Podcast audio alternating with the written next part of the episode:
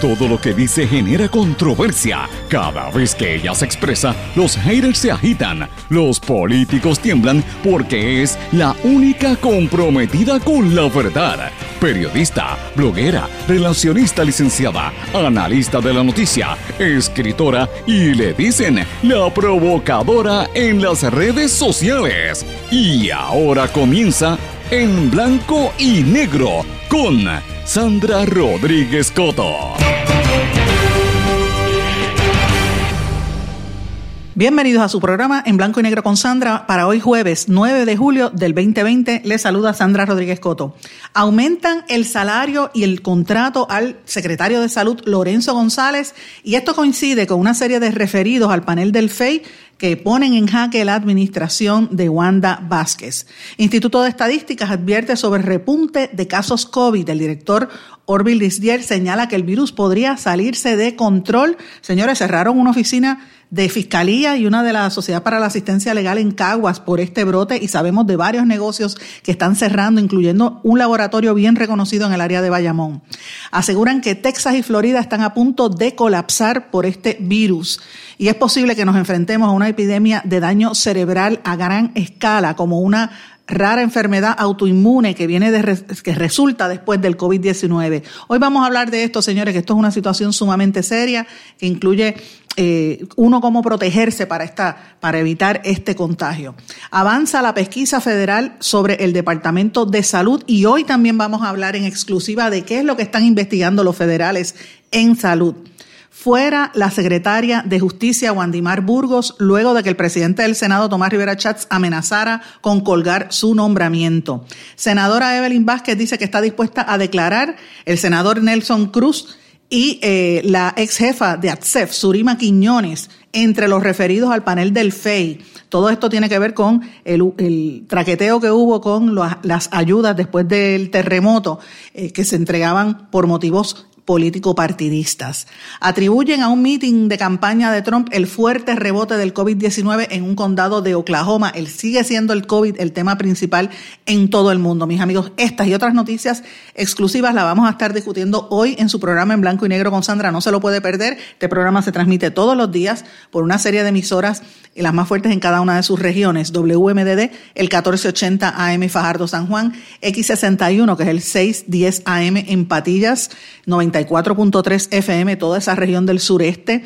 Radio Grito, WGDL 1200 AM Lares, WYAC 930 AM Cabo Rojo, Mayagüez, todo el sureste de Puerto Rico, WIAC 740 desde el área metropolitana para casi todo el país y WLRP 1460 AM Radio Raíces, La Voz del Pepino en San Sebastián.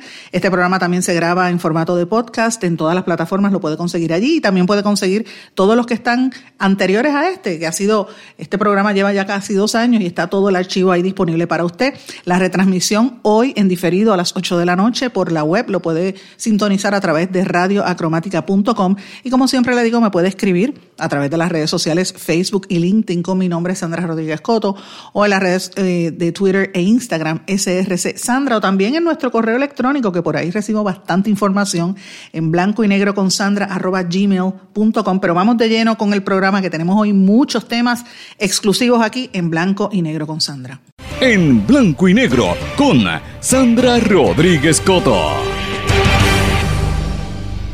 Ahora sí, muy buenas tardes a todos los amigos que están sintonizando aquí en Blanco y Negro con Sandra en esta nueva edición. Hoy tenemos un programa bien interesante, usted no se lo puede perder. Vamos a hacer unos análisis completos de lo que está ocurriendo en Puerto Rico eh, y lo que se espera que va a ocurrir en las próximas semanas. Y usted tiene que escuchar lo que vamos a dar aquí en la cronología de datos referente a la crisis que enfrenta la gobernadora Wanda Vázquez. Pero antes, quiero compartir con ustedes una información que acabamos de subir a nuestro blog en blanco y negro con Sandra. Es la segunda entrada que hemos subido en el día de hoy, porque de hecho hemos escrito dos artículos que los pueden buscar allí, eh, pero el, primero es sobre la investigación que se está llevando a cabo a nivel del departamento del gobierno federal en el departamento de salud. Es algo que los que siguen este programa saben que nosotros llevamos advirtiendo que hay una investigación federal hace meses, casi, hace casi más de un año que sabemos que los federales están investigando lo que ocurre en el Departamento de Salud, pero hoy trasciende en el periódico El Vocero que la investigación está bien adelantada. Hoy vamos a hablar un poquito de eso, pero antes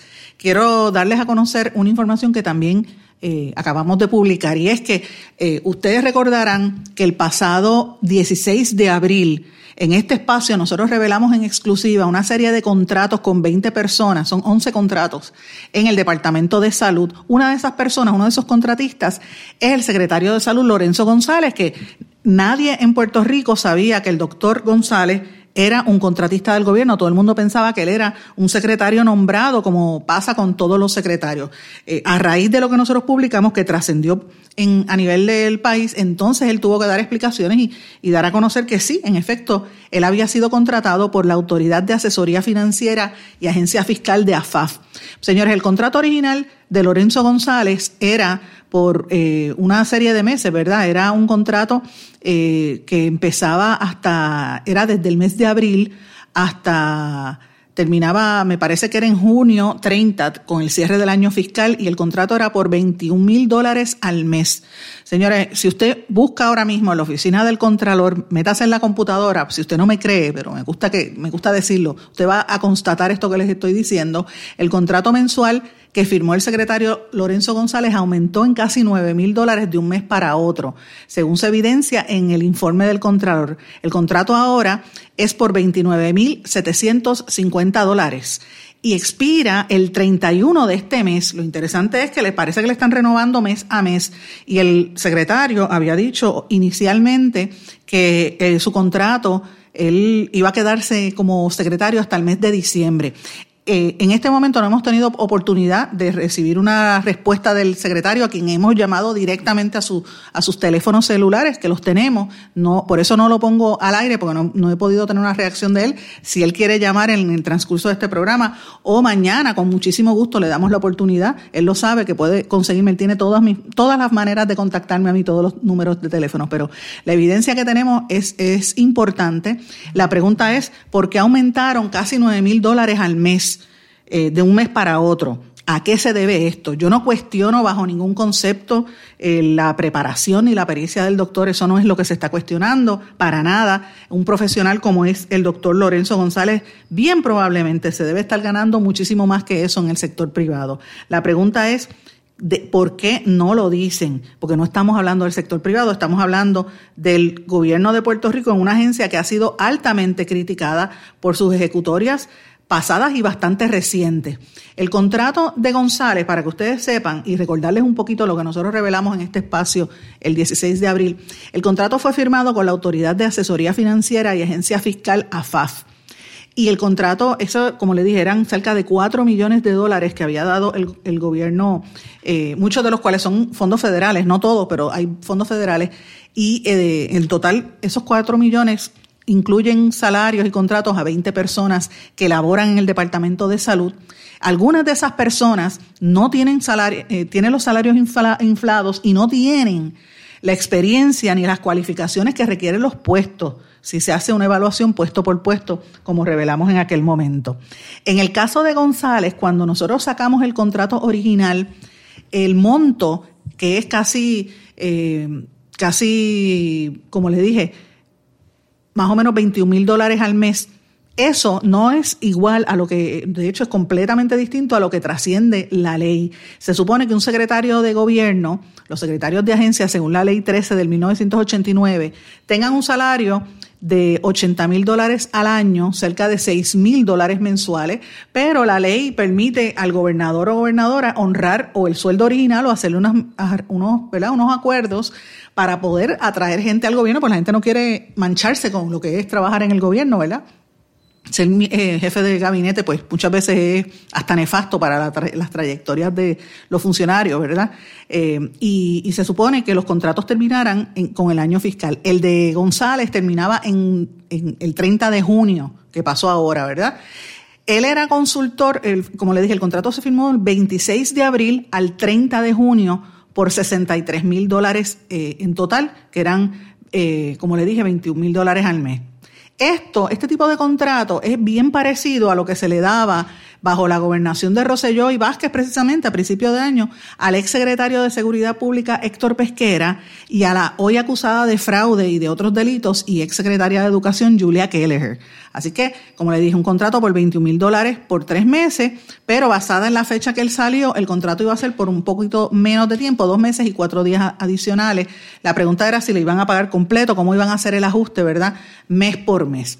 Eh, pero lo que a mí me llamó la atención del contrato original cuando lo evalué, y, y para el que quiera verlo, el contrato está publicado en mi blog en blanco y negro con Sandra. Y este es el contrato. Y si van a la historia del, del día 16 de abril, van a encontrar 11 contratos adicionales, porque me gusta hablar con evidencia. Pero ese contrato original parecía que fuera, parecía ser un copy and paste del contrato que tenían con Julia Kelleher, porque el contrato es en inglés y en vez de decir him, ponen los artículos her. Así que me pareció bien, bien sospechoso eso. Y eh, como vuelvo y reitero, no cuestiono la pericia del doctor en absoluto, todo lo contrario, creo que es un profesional de primer orden y que podría ganarse más en el sector privado. Lo que cuestiono es por qué la, no le informan al país cuando se trata de una agencia que está bajo la mirilla del gobierno federal por los desmanes que han ocurrido allí con los traqueteos, con las pruebas COVID y todo lo que sabemos que hemos revelado en este su espacio. Pero precisamente de eso es que queremos hablar. La pesquisa, según eh, eh, corrobora nuestra, nuestra compañera y amiga eh, Melissa Melissa Correa en el periódico El Vocero dice que la, pesquisa que las autoridades federales llevan sobre el supuesto mal uso de fondos Medicaid en el Departamento de Salud está adelantada y según fuentes que han hablado con ella, con ella pues esto incluye a varios exdirectores regionales de la agencia. La pesquisa está a cargo de la Oficina del Inspector General del Departamento de Salud y Servicios Humanos y también indaga sobre presuntos malos manejos bajo la incumbencia del exsecretario Rafael Rodríguez Mercado. Esto es importante que nosotros lo, miremos porque hay una investigación sobre el destaque de tres empleados de la oficina de Medicaid de, a salud para tareas no relacionadas con el tema. Uno de esos empleados es Walter Dobeck Barreiro, que nosotros lo sacamos en nuestro blog en dos artículos y Walter Dobeck nos amenazó con demandarnos porque él se sentía amenazado. Eh, pero evidentemente nosotros le habíamos dado la oportunidad a él, como le damos a todo el mundo, hablamos con él en más de una ocasión, él nos envió algo escrito que lo leímos en este espacio. Y Walter Dobeck alegaba que él había sido contratado eh, y que él no tuvo nada que ver con las irregularidades que hay con el uso de fondos eh, federales de Medicaid para otras cosas y que hay unas, unas partidas de los fondos federales que se pueden utilizar de manera discrecional, ¿verdad? Eh, y él pues alegó que no tenía nada que ver, de hecho, él estuvo en, él, él es el número dos en Medicaid y él, cuando llegó Lorenzo González, Lorenzo González lo dejó un término de tiempo ahí en la, en la agencia. Yo no estoy diciendo que la investigación es hacia él, pero sí es importante tener bien claro quiénes son los que están vinculados, por lo menos que trasciende eh, eh, hoy en el periódico El Vocero, que nosotros sabemos que son parte de esta investigación. Aparte de Rodríguez Mercado, ahí está Mabel Cabeza, que era la que corría y administraba el departamento, y está la, la secretaria auxiliar Azalia Rivera. Pero Azalia Rivera Mabel Cabeza, Adil Rosa y, Torres son las cuatro chicas del clan. Esas chicas del clan que nosotros revelamos en una de las eh, investigaciones eran las que sacaban a la gente, dieron más de 100 millones de dólares en contratos con la compañía Manpower, que si ustedes recordarán, la gobernadora Wanda Vázquez dijo el viernes y el lunes y todos estos días después del despido de la secretaria de Justicia, dijo que era relacionado a una investigación que llevan los federales sobre los contratos con Manpower. Eso nosotros lo revelamos aquí y, la evidencia se lo vamos a dar en, se lo voy a dar en unos minutos. Y ustedes recordarán que lo dijimos aquí en este espacio. Señores, todo esto tiene que ver eh, con cómo se maneja el Departamento de Salud como si, como si fuera una estructura política. Eh, y ahí es que usted ve todo lo que salió con las pruebas COVID, el, cuando paralizaron las pruebas, la venta por 38 millones y todo ese, todo ese tipo de cosas que en la legislatura supuestamente iban a investigar y lo que hicieron fue pasarle la mano. Una investigación bastante chapucera y lo siento por el representante eh, que dirige Juan Oscar Morales, que se lo dije a él de frente y lo digo aquí por la radio. Bastante floja esta investigación que realizó. Pero bueno, vamos aquí. ¿Qué nosotros, por qué el departamento de, eh, las autoridades federales están investigando el departamento de salud? y cuán adelantada está esa pesquisa. Yo les voy a decir que no solamente es en salud, viene una investigación en recursos naturales que esa está incluso más adelantada todavía. Y hay otras agencias más, pero en el caso de salud, vamos por parte. El pasado 5 de diciembre del 2020, eh, perdón, 5 de diciembre del 2019, del 2019, porque estamos en el 2020, 5 de diciembre del 2019, en nuestro blog en blanco y negro con Sandra publicamos el, el artículo con el título Investigan más desvíos de fondos de salud. Ese artículo se refería específicamente a lo que les estaba comentando hace unos minutos de unos fondos que venían de Medicaid que se utilizaron para otras cosas, para otras partidas que no le correspondían, bajo Rafael Rodríguez Mercado, el secretario que está escondido, que se pasa solamente escribiendo paz y amor y poniendo frasecitas de, de que baja de internet en LinkedIn. Este secretario a quien hemos hecho las gestiones para conseguirlo y no ha querido dar cara, Rafael Rodríguez Mercado. Rafael Rodríguez Mercado le dio un contrato por 1.6 millones de dólares para comprar 200 ponchadores a la empresa Interboro Systems. Esos ponchadores eran para velar el horario laboral de los empleados de la agencia pero utilizó no solamente fondos de Medicaid, sino también fondos estatales que son para otras cosas, cuando el Departamento de Salud tiene una necesidad urgente de ese presupuesto. En aquel momento la empresa Interborough eh, nos, contactó diciendo que ellos tienen contrato con el departamento desde hace muchos años bajo otras cosas, que este fue un contrato eh, distinto, ¿verdad?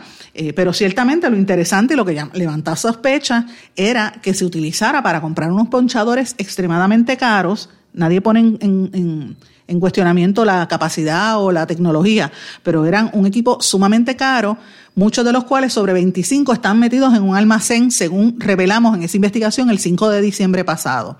De esa, además de ese contrato de 1.6 millones, levanta sospecha que ese contrato en la página 16, y para el que no me crea, le digo, busque el nuevo, en el periódico, perdón, en el blog en blanco y negro con Sandra, el, la nueva entrada que acabo de subir, donde tengo toda la evidencia ahí, y usted le da el enlace y usted va a ver el contrato cuando busque el enlace. En la página 16 de ese contrato establece que la oficina de Medicaid iba a dar 72 mil dólares, eh, la oficina de WIC, el programa de WIC le iba a dar 288 eh, mil dólares, la oficina del cannabis medicinal iba a proveer 400 mil dólares y la oficina del manejo de sustancias controladas iba a dar 400 mil dólares adicionales para pagar ese contrato de Interboro. La pregunta es, Aquí hay pacientes que necesitan el cannabis. Aquí hay pacientes que necesitan ayuda porque eh, están adictos a sustancias controladas. ¿Cómo es que el Departamento de Salud, en vez de utilizar esos fondos para atender a los pacientes, los usa para comprar unos ponchadores? Esa es la pregunta. Señores, eso fue lo que revelamos, como le dije, el pasado 5 de diciembre. Y además de eso, revelamos en aquel momento que los federales están investigando también alegaciones de Rodríguez Mercado su staff de que contrató por más de un millón de dólares a la empresa London Group, la misma empresa que estuvo metida en el, en el esquema con, con Velázquez Piñol y que ese contrato fue señalado por la Junta de Control Fiscal. Además, revelamos el alegado uso de sobre 20 mil dólares en fondos de Medicaid para remodelar la oficina del secretario Rafael Rodríguez Mercado. Ese es otro de los esquemas grandes que tenía esta situación que yo creo que nosotros tenemos que, traer a colación y, mirar con detenimiento, porque señores, estamos hablando de algo bastante serio. Cuando uno habla de, este tipo de cosas, uno dice, pero bueno, eh, eh, ¿cuáles son las prioridades? Si nosotros eh, tenemos tanta necesidad. La Junta de Cannabis, había, ahí había un cuestionamiento también con la Junta de Cannabis, ustedes recordarán, eh, bastante grande. No conforme con eso, el 2 de febrero de este año revelamos también un esquema de un cabildero que mandaba en el Departamento de Salud, se trata del contratista, ex contratista cabildero, Roberto González Maldonado, que era una especie de contratista parecida a Alberto Velázquez Piñol. Yo sé que gente como Peter Miller, amigo Peter Miller, ex director del vocero, se molesta cada vez que yo digo esto, pero la realidad es que ese cabildero era el que estaba controlando allí y tomaba las decisiones, iba a las reuniones y todo en representación de Rafael Rodríguez Mercado, el ex secretario de Salud, y eso nunca se ha explicado y nunca han contestado esos cuestionamientos. El 27 de marzo de este año también dimos a conocer otro artículo bastante grande que fue lo que reventó todo el, lío que hay con las pruebas COVID, cuando nosotros revelamos en, el, en este blog y en este programa que había 500 pruebas COVID que las detuvieron eh, en, la, en, la, entrega de esas, de esas pruebas precisamente por las aujas en salud. Eh, esto fue las 500 pruebas que se supone que iban a llegar al Departamento de Salud y Mabel Cabezas o alguien de Fortaleza, no se sabe si fue Marisol Blasco, ¿verdad? Porque también había unas alegaciones en cuanto a eso, las detuvieron en, en manejo de emergencia para que entonces allí eh, pudiesen quedarse para tomarle una fotografía al, al a la alegación es una fotografía al presidente o al director del Task Force Médico, el doctor Segundo eh, Rodríguez Quilinchini. Ustedes recordarán, y a raíz de eso, entonces que uno se entera que había un contrato, quién compró esas pruebas, etcétera, y ahí es que trascendió el contrato de 38 millones de dólares con una compañía de construcción. Señores, esto se reveló aquí en este espacio, pero no es lo único. El 29 de marzo del 2020, nosotros revelamos un esquema de contrataciones con Manpower y revelamos el organigrama de cómo operaban las chicas del clan, cómo fue que Rodríguez Mercado dejó a estas personas encabezadas por Mabel Cabezas, Adil Rosa, Azalia Rivera y todas las demás controlar el Departamento de Salud, daban más de 100 millones de dólares en contratos, prácticamente han privatizado el departamento y han puesto gente que son políticas a administrar fondos públicos. ¿Cómo era que las chicas del clan ah, eh, administraban ese departamento y cómo estos empleados contratistas usurpaban funciones de, empleados de carrera. De hecho, cogían empleados de carrera que se retiraban, los traían bajo contrato. Todo eso lo revelamos aquí.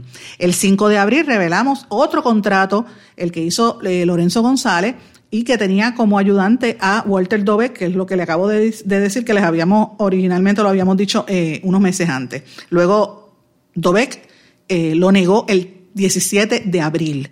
El 9 de abril revelamos un esquema político que también se montó paralelo a este esquema de, de las chicas del clan. Era otro esquema político donde Rafael Rodríguez Mercado incluso hasta públicamente lo ha dicho que él hacía campaña política con los jefes y designaba a la gente por política. Todo ese esquema está revelado en nuestro blog el pasado 9 de abril. El 15 de abril se reveló una demanda al Departamento de Salud por los traqueteos en la Junta de Licenciatura de, Farmacia. Eso nosotros llevamos más de un año investigando ese caso y el abogado de ese caso es el, ex juez presidente del Tribunal Federal en Puerto Rico, José Afusté, que en aquel momento él era miembro de la Comisión Asesora de la Gobernadora Wanda Vázquez Anticorrupción, ¿verdad? La, la, la Comisión Anticorrupción. Fusté anunció ayer o en esta semana que renunciaba a esa comisión luego de que la gobernadora Wanda Vázquez destituyera a la ex secretaria de Justicia y ex fiscal federal Denise Longo. Así que miren cómo se ata un, caso con otro.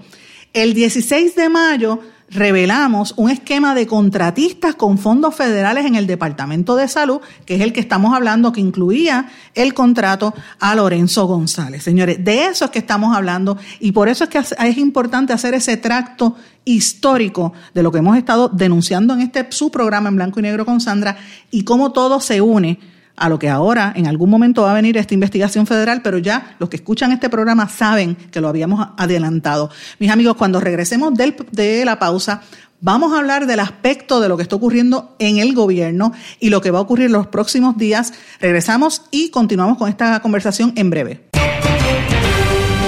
No se retiren, el análisis y la controversia continúa en breve, en blanco y negro, con Sandra Rodríguez Coto.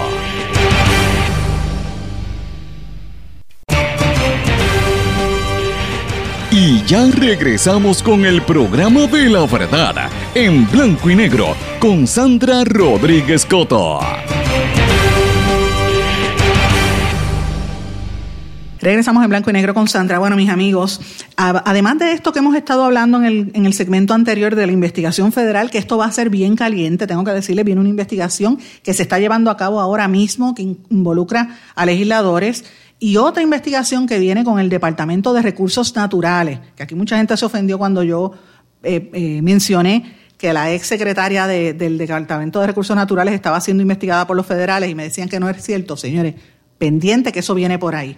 Pero en este escenario, Wanda Vázquez está buscando ganar las primarias y yo creo que está en una situación bien difícil con todos los referidos y todo lo que está ocurriendo a nivel eh, político, ¿verdad? Desde la salida de la secretaria de Justicia o la destitución de la secretaria de Justicia, Denise Longo.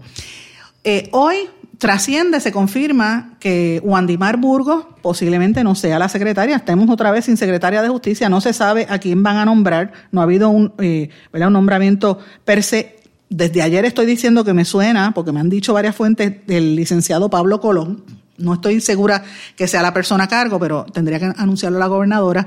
Pero esto se tiene que ir porque Wandimar Burgos ya dijo el presidente del Senado, Tomás Rivera Chats, que va a colgar su nombramiento porque ella fue la que retiró eh, los informes que habían sido radicados ante el FEI, lo cual es, ilegal.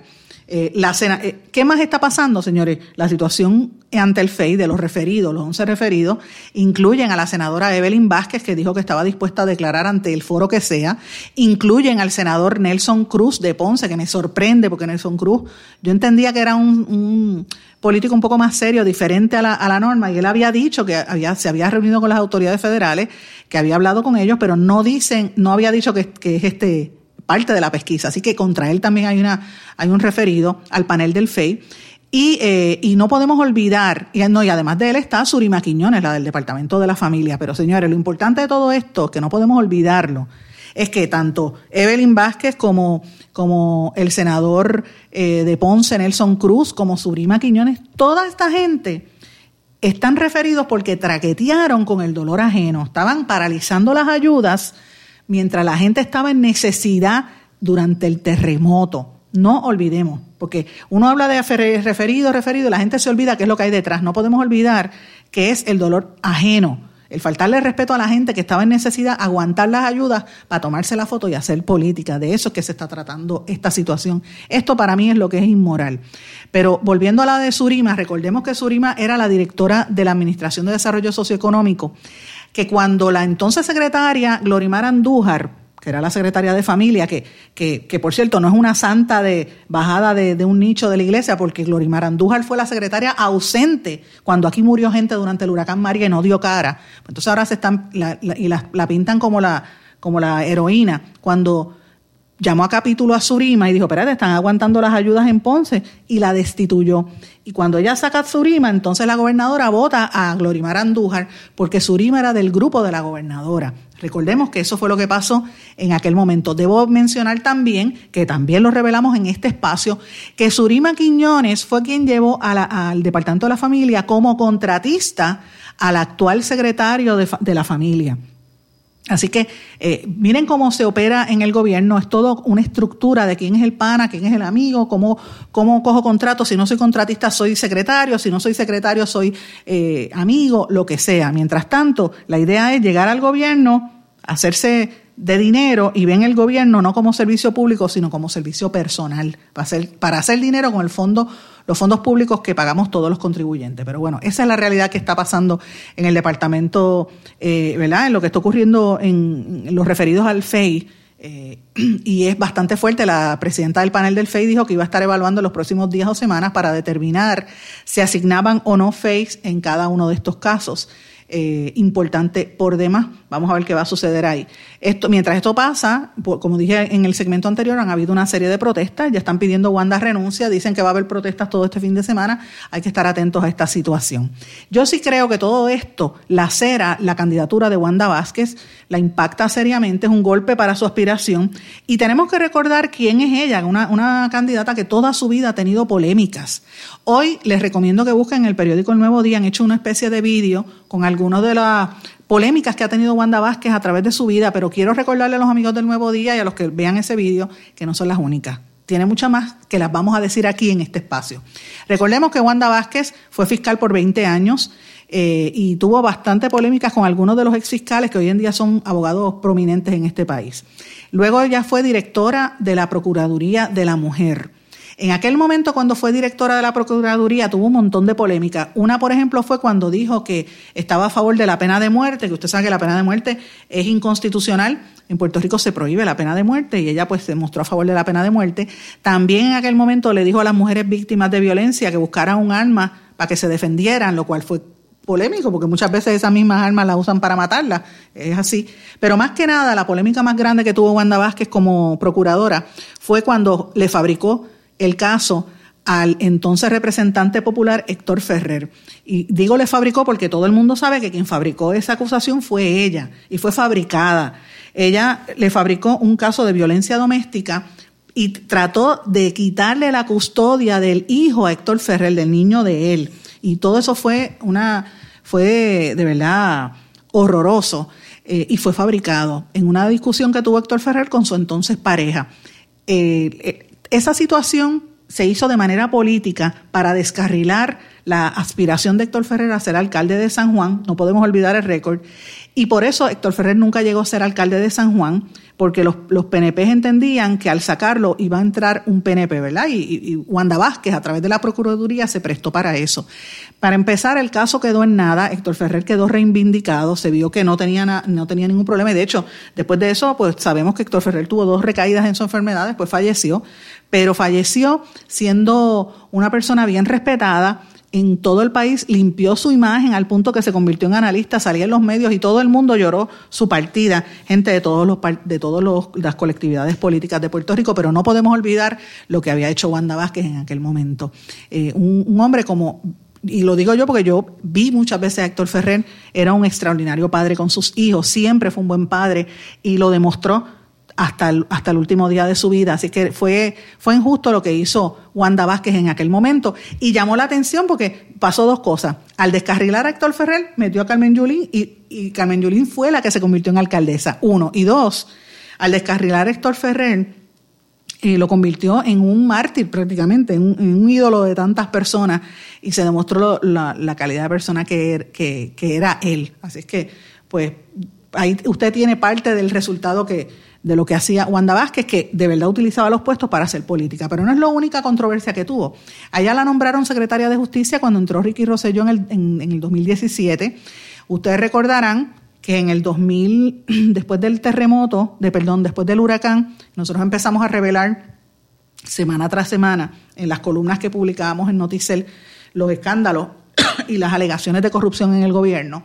Y de momento, el verano pasado publicamos, cuando, eh, cuando estaba la polémica por el chat de Telegram que nosotros sacamos, también publicamos una serie de chats, documentos y, contratos que evidenciaban cómo Wanda Vázquez, siendo secretaria de Justicia, se negaba a investigar la corrupción.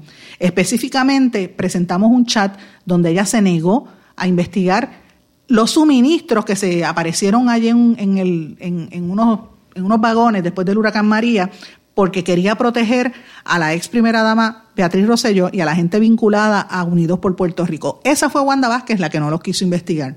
Luego de eso, y los remito que vayan a, mi blog, porque ahí está la evidencia, revelamos que Wanda Vázquez como secretaria de Justicia se negó a investigar esquemas de corrupción en la Junta de Cannabis Medicinal, el fraude de 14 millones de dólares en la oficina de, de la Junta de Farmacia, que, culminó en la demanda de Fuste que mencioné en el segmento anterior. Luego de eso, el Movimiento Amplio de Mujeres y las organizaciones feministas se opusieron a la gobernadora y pidieron que se fuera, que, se que renunciara. En noviembre de 2018, salió de, eh, de su puesto, eh, perdóname, eh, era ella como secretaria, todavía estaba ella de secretaria.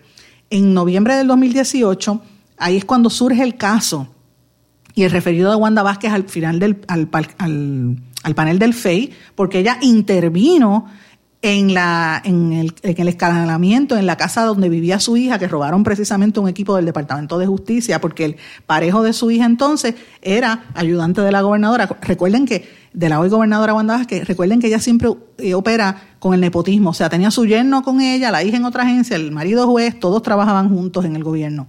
De eso es que se trata. Eh, y nosotros lo revelamos en este espacio. En julio de 2019, cuando sale Rosselló y se forma aquel problema que, no había sucesión, ella dijo públicamente que no quería ser la gobernadora de Puerto Rico tras la, renuncia, aunque ella era la, que venía en la línea de sucesión. En agosto de 2019, entonces juramenta, luego de que el Tribunal Supremo de, de Puerto Rico declaró inconstitucional el, el, intento de golpe de Estado y la juramentación que hizo Pedro Pierluisi. Como Pedro Pierluisi fue inconstitucional, entonces es que ella juramenta. Eso fue en agosto. Luego de eso, Eh, recordemos que ese mismo mes, cuando ella estaba juramentando, perdón, ya había comenzado las protestas de Wanda Renuncia en aquel momento. Semanas más tarde, otra vez los grupos feministas empezaron a reclamarle acción, porque aquí hay una crisis de violencia y el gobierno no actúa de violencia eh, eh, feminista y, doméstica. Eh, y ella pues no tomó acción. Después de muchas protestas tuvo unas reuniones mm, con algunos sectores de Fortaleza, pero no han actuado todavía. En diciembre de 2019, entonces Wanda Vázquez, que había dicho que no quería la política, lanzó su candidatura a la gobernación después de haber estado negándolo. De hecho, fue tan contundente que ni siquiera su equipo cercano lo sabía y es cuando sale la secretaria de la gobernación, Zoela Boy, se va, más o menos en esa fecha. En enero de 2019, entonces es que empieza el problema cuando se encontró un almacén lleno de suministros en Ponce que ella sabía que existía y no se le estaban dando las ayudas a la gente que estaba sufriendo en Ponce. Y mire lo que acabamos de hablar de los referidos del FEI, ha, culminado con eso. En marzo se supo que allegados de su gobierno trataron de paralizar la venta, eh, trataron de gestionar una venta por 38 millones de dólares de las pruebas COVID. Eso fue en Fortaleza. En marzo también Vázquez hizo caso omiso a las investigaciones que nosotros revelamos, que, mencioné en el segmento anterior, con los contratos de más de 100 millones de dólares en salud para manejar fondos Medicaid y, contratos con Manpower. Eh, de hecho, no tocó al exsecretario de Salud eh, Rodríguez Mercado. En marzo, eh, que él finalmente en ese mismo mes de marzo renuncia bajo las críticas por el manejo del coronavirus. El 26 de marzo, entonces, la secretaria que estaba al, sustituta, Concepción Quiñones del Hongo, renunció y empezó a atacar a la gobernadora. Alegó que fue presionada por la fortaleza para firmar contratos y ella se negó. El 3 de julio, entonces la gobernadora despidió a la secretaria del eh, Longo, eso fue el viernes pasado, hija de la ex secretaria de salud, y ustedes saben lo que ha sucedido. Tres días más tarde, o sea, el 6 de julio, se reveló que el Hongo había recomendado la designación de un FEI contra la gobernadora. Y el 7 de julio, la gobernadora dijo que había despedido a Longo por intervenir indebidamente en una investigación federal relacionada con salud con los fondos de Medicaid. Así es que miren cómo todo se ata eh, por eso es que es bueno hacer estos recuentos para que no olvidemos nuestra historia. Señores, vamos, vamos a una pausa. A nuestro regreso continuamos con las informaciones y el análisis en blanco y negro con Sandra. No se retiren, el análisis y la controversia continúa en breve, en blanco y negro, con Sandra Rodríguez Coto. Más que un plan de salud, somos alegría para nuestro pueblo. Somos seguridad. Somos nuestra gente. Más que un plan de salud, somos nuestra comunidad. Somos bienestar. Somos tu acceso a 64 hospitales, médicos y especialistas en todo Puerto Rico al cuidado de tu salud. Más que un plan de salud, Menonita es Puerto Rico. Plan de salud Menonita. Tu salud en buenas manos.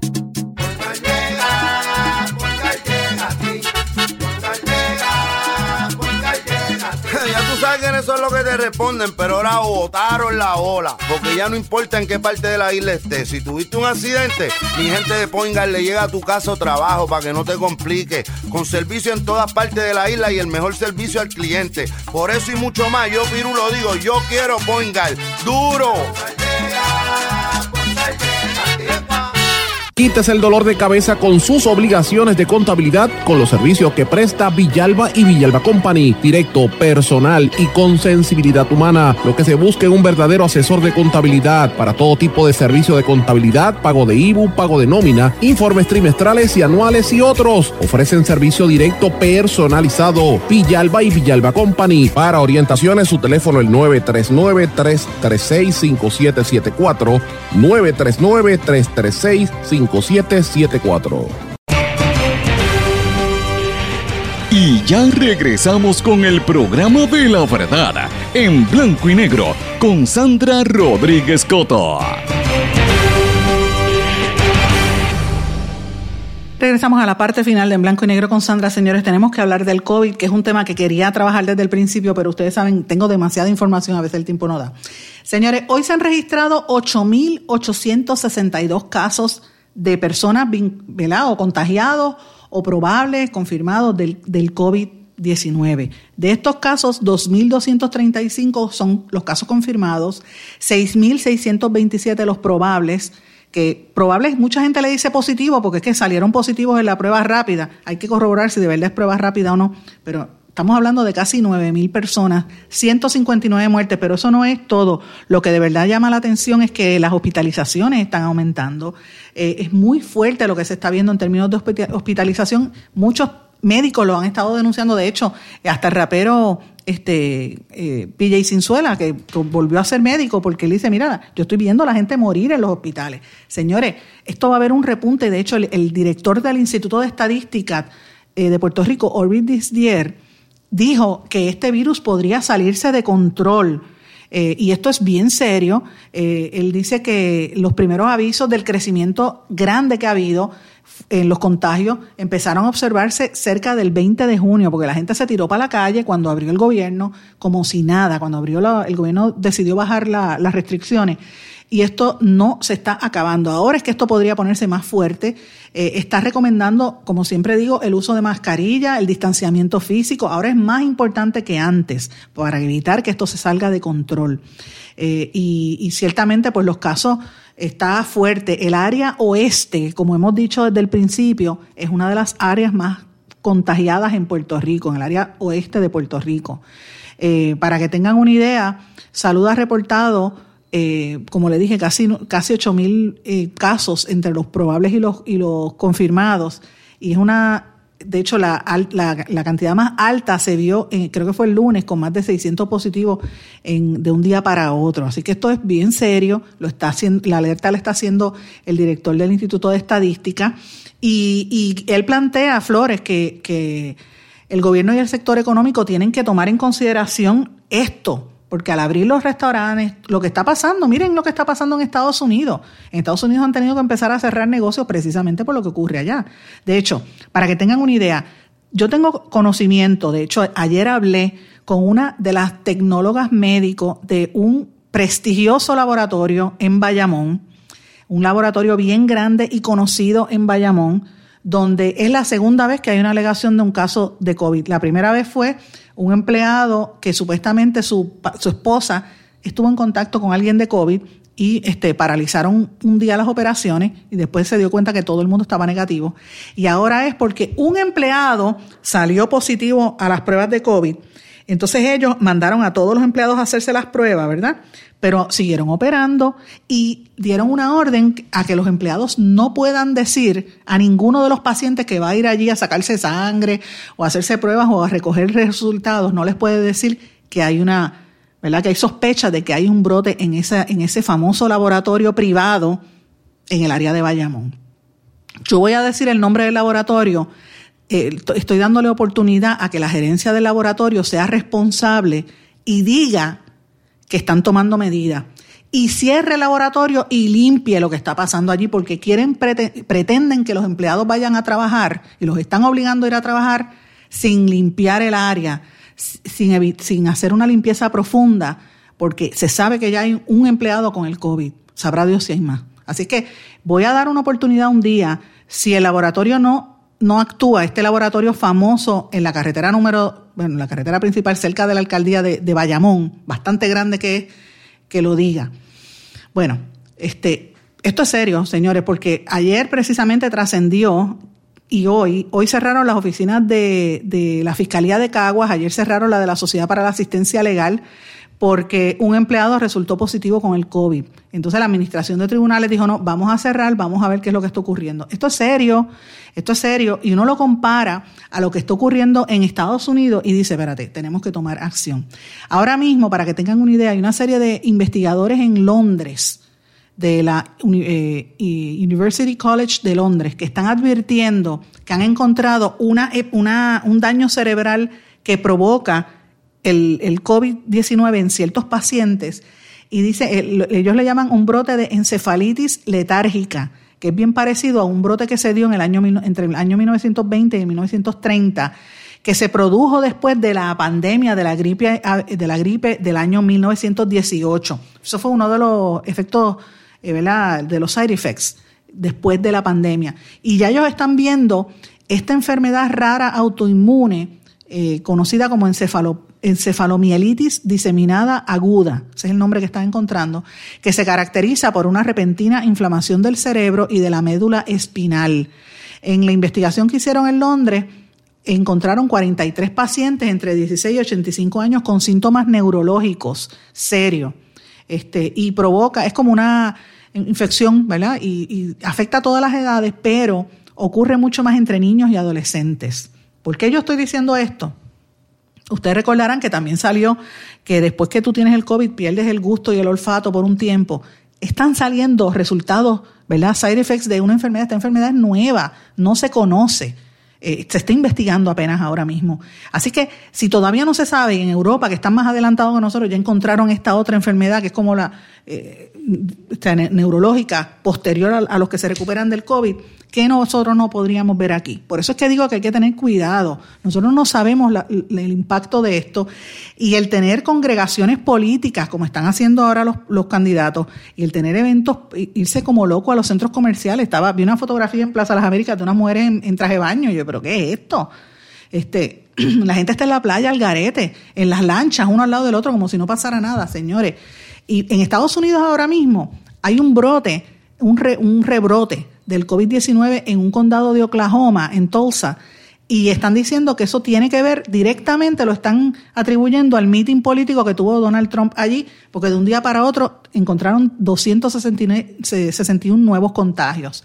Ahora mismo, los estados de Texas y Florida están a punto de colapsar porque no tienen camas suficientes, porque la cantidad de, contagio está eh, fuera de control. Estados Unidos sigue siendo el país del mundo con más casos de, del COVID, 2. bueno, casi 3 millones de, personas contagiadas, más de 130 mil personas que han muerto. Eh, eh, esto es bien fuerte en los Estados Unidos y muchos son de las ciudades y de los estados donde viven altas poblaciones de puertorriqueños. Así que señores, si usted me está escuchando y usted se respeta a usted mismo, no se exponga. Sobre todo a los jóvenes, estamos viendo una tendencia de jóvenes que se están contagiando porque no les importa, se van a la calle, se van al jangueo, están desesperados, mira. Y yo creo que los, los empresarios tienen que asumir un poco de mayor responsabilidad de limitar la gente en los restaurantes, en los sitios públicos, porque hay que tener cuidado. Si usted va a hacer la compra, hágalo con calma. no, no, no, trate de no salir a lugares donde haya mucha gente. Yo sé que esto va a afectar a nivel político y ya están diciendo, hay unas alegaciones ahí de que sí de que si después de las primarias hay, un cambio de, verdad, yo digo que esta es mi teoría, la, mía, y esto lo digo yo, Sandra Rodríguez Coto, que pierda Wanda Vázquez la primaria, yo les aseguro que van a cerrar, van, van a hacer un cierre total. Y si esto sigue como va, como quiera, van a tener que hacer un cierre porque estamos mal, la gente se está contagiando. Lo que me trae a un tema que yo, ustedes saben que yo estoy como la matraquilla con este tema, eh, me preocupa y llevo mucho tiempo mencionándolo, y es que estamos a la vuelta de la esquina del back to school, el regreso a clases. Ya están saliendo otras voces diciendo que hay un temor grande porque no se sabe qué va a pasar con los estudiantes en las escuelas y sobre todo los estudiantes de educación especial que son los más vulnerables no hay escuelas para ello eh, y no sabemos qué va a pasar, ¿verdad? Hay cerca de 105 mil estudiantes de educación especial en Puerto Rico en el sistema público de enseñanza, de un total de 295 mil estudiantes más o menos que están matriculados en, el programa, ¿verdad? Se supone que esos 105 mil regresen a los salones. Hay un 80% de ese total que están en la corriente regular, que es los estudiantes regulares. y hay cerca de 12.000 estudiantes que están en salones especiales. Perdón, estos son los salones de educación especial eh, que los, que los segregan. Son salones a tiempo completo. ¿Qué va a pasar con esos niños? ¿Qué va a pasar con los niños que no, no pueden bregar con las computadoras, ¿verdad? Que no las tienen porque no hay computadora o que no saben lidiar con ello? Pues miren, hay que tener mucho cuidado. En cuanto a las computadoras, ustedes saben que ya se anunció que se iban a repartir computadoras. Hay unas alegaciones de las empresas que están detrás de las computadoras que entregaron al, gobierno. A mí lo que me llama la atención es que estas computadoras que le entregaron a los maestros, que la gobernadora fue a entregar, el, equivalente, el contrato que dieron a la empresa que se la llevó es por 7.7 millones de dólares y lo que dieron fueron unas, computadoras del eh, marca del modelo Latitude. Una marca del modelo Latitude, usted la busca por Amazon y lo más cara que le sale es en 259 dólares. Al, en el contrato que presentaron en esta empresa es casi, casi, casi mil dólares por cada computadora. ¿Quiénes son los miembros de la junta de directores? Eso es lo importante. Estamos investigando, hay una gente bien reconocida que pertenecen a distintas empresas. De hecho, una de estas empresas es Evertech, que son los que se llevaron ese contratito del Departamento de Educación que vamos a corroborar en los próximos días. Pero para que tengan una idea, miren cómo se vota el dinero. Y mientras tanto, los niños que lo necesitan para regresar a la escuela posiblemente todavía no tengan el equipo. Si es que vamos a, llegar virtual, porque tampoco lo sabemos. El Departamento de Educación no ha dicho todavía hoy, 9 de julio, qué va a pasar dentro de un mes. Si los padres tienen que ir a comprar un uniforme, no lo han dicho. No han dicho si los padres tienen que ir a comprar libros, tampoco lo han dicho. No sabemos qué va a pasar. Esto es una situación bien preocupante. Eh, yo estoy asumiendo que ya vamos a regresar a, la cuestión virtual porque es, es por donde estamos. Mis amigos, como les dije, tiene que cuidarse de su parte, le pido que asuma una responsabilidad. Escríbale al secretario de, Educación, quéjese en las redes sociales, llame a las emisoras de radio, llame a los periódicos para ver si hay movida, llame a su legislador, a su alcalde, para que le le pongan presión al secretario y diga qué va a pasar con el semestre académico. Ya es hora que lo anuncien en el país. Con esto me despido, mis amigos, no sin antes desearles a todos que pasen muy buenas tardes. Siempre les digo, me puede escribir a las redes sociales, en Facebook y en LinkedIn, Sandra Rodríguez Coto, en Instagram y en Twitter, SRC Sandra, o me envía por el correo electrónico en blanco y negro con Sandra arroba gmail.com. Yo siempre le voy a contestar. Y como siempre le digo, gracias por su sintonía y más que nada, gracias por darme estos temas. Muchos de los temas que yo discuto aquí, en su inmensa mayoría, son preocupaciones o información que viene precisamente de ustedes, los amigos Radio Escuchas. Será hasta mañana. Que pasen todos muy buenas tardes. ¿Se quedó con ganas de más? Busque a Sandra Rodríguez Coto en las redes sociales o acceda a en blanco y negro.blogspot.com porque a la hora de decir la verdad solo hay una persona en la cual se puede confiar. Sandra Rodríguez Coto en blanco y negro.